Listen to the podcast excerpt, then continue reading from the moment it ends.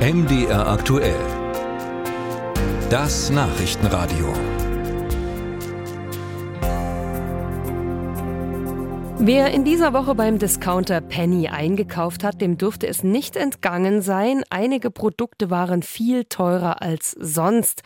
Zum Beispiel der Master Marchese, der hat in dieser Woche doppelt so viel gekostet als sonst. Hintergrund ist eine Aktion, mit der der Discounter auf plakative Art und Weise zeigen wollte, was seine Produkte tatsächlich kosten würden, wenn im Preis die Maßnahmen für den Klimaschutz mit berücksichtigt wären. Sind solche Aktionen zielführend oder doch eher reine PR, gerade wenn sie einen Discounter durchführt? Wir reden darüber, und zwar jetzt mit Dominik Enste. Er ist Professor an der TH Köln und leitet am Institut der deutschen Wirtschaft das Cluster für Wirtschaftsethik. Herr Enste, was war Ihr erster Gedanke, als Sie von dieser Penny-Aktion erfahren haben? Ein Stück weit war ich äh, enttäuscht oder auch ein bisschen entsetzt, könnte man fast sagen, weil man hier wieder ein wichtiges Thema, den Klimaschutz, für eine PR-Aktion ein Stück weit verheizt, weil ähm, es etwas ist, wo man Leuten wieder vor Augen führt, dass sie sich moralisch falsch verhalten, ohne ihnen wirklich aufzuzeigen, wie man damit umgehen kann, weil natürlich kann die Lösung nicht sein, doppelt so hohe Preise für Produkte zu verlangen und damit sie dann vermeintlich klimafreundlich sind.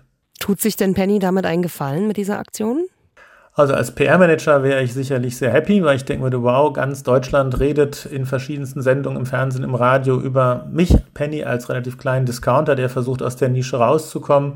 Und irgendwie verbindet man das mit dem Thema Nachhaltigkeit. Ähm, insofern von dieser Perspektive sinnvoll und gut. Aus, wie gesagt, gesamtgesellschaftlicher Perspektive ist es fast ein bisschen so, dass wir Menschen damit eher dazu erziehen, dass sie trotzig werden. Wenn schon wieder und jetzt gerade ein Discounter einem ein schlechtes Gewissen machen möchte, weil man Produkte kauft, die man gerne mag. Penny hat ja die Aktion in Zusammenarbeit mit der Universität Greifswald sowie der TH Nürnberg durchgeführt. Für wie seriös halten Sie überhaupt diese Berechnungen der Warenpreise, die da entstanden sind, wo also zum Beispiel der Maßdammer doppelt so viel kostet als sonst?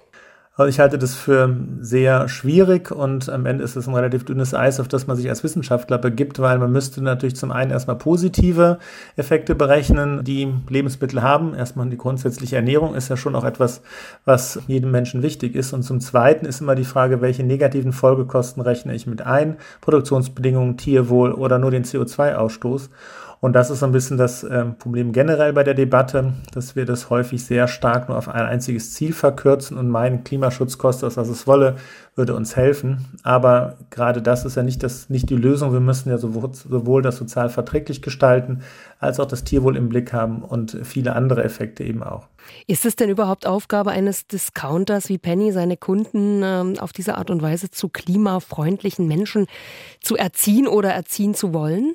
Ich halte das nicht für die Aufgabe, ähm, zumindest nicht mit PR-Aktionen, wenn man grundsätzlich sich auf einen langfristigen Pfad begibt und sagt, wir möchten perspektivisch bestimmte Tierwohlsiegel, Mindeststandards einhalten, wir wollen klimaneutral werden und so weiter. Das ist sicherlich äh, sinnvoll und wünschenswert. Unternehmen können damit auch mehr Kunden gewinnen, aber quasi eher nur die Kunden zu kritisieren für ihr Kaufverhalten, das halte ich für verfehlt.